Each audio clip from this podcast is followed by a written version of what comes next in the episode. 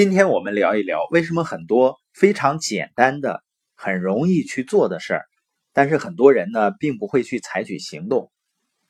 第一种呢，就是比如说关于机会，人们呢试图先找到答案，或者说呢我先想的很明白了，然后再去行动。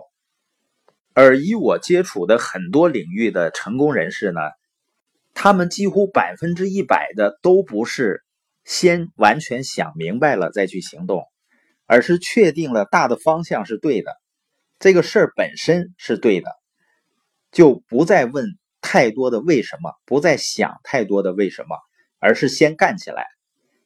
他们是怎么变得更聪明的呢？在这个领域，就是一个人你在前进的过程中。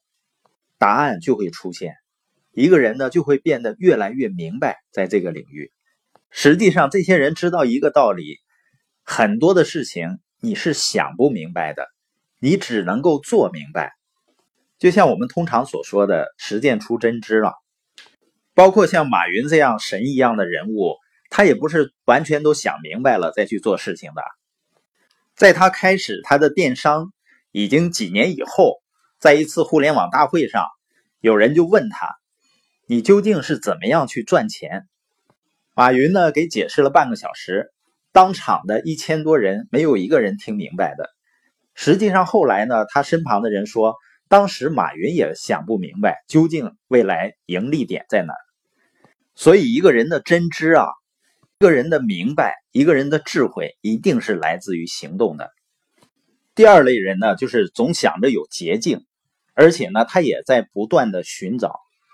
你发现这类人呢，他把时间都花费在寻找上，结果呢就可想而知了。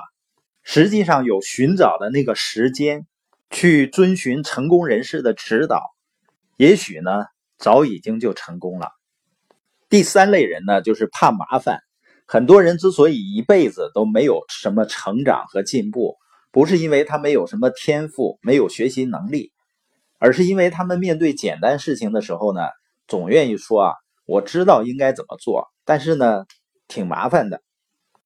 就像父母在面对孩子哭闹的时候，要么就是用更大声的喊叫或者威胁，让孩子停止哭闹；要么呢，就直接满足孩子的要求，然后呢，以后就被孩子控制住了。因为这样不麻烦，很简单，很直接有效。而耐心的去理解、去交流、教会孩子去交流，这个好像是很麻烦的。但是因为害怕暂时的麻烦，而不去好好花功夫去教会孩子交流的技能，那最终导致的结果是什么呢？就被麻烦折磨了一辈子。就像我们每天的分享一样，如果你承诺于每天去输出，这会不会比较麻烦呢？肯定是麻烦的。很多人觉得我还要上班，还要做生意，还要照顾孩子，我再去分享这个呢，好像给自己增加了麻烦，增加了工作一样。但坚持这样做的结果是什么呢？你会建立起自己的人脉关系，会历练自己的交流和领导力，最终呢，你会学会用越来越少的时间，然后获得越来越多的收入，获得经济和时间的自由。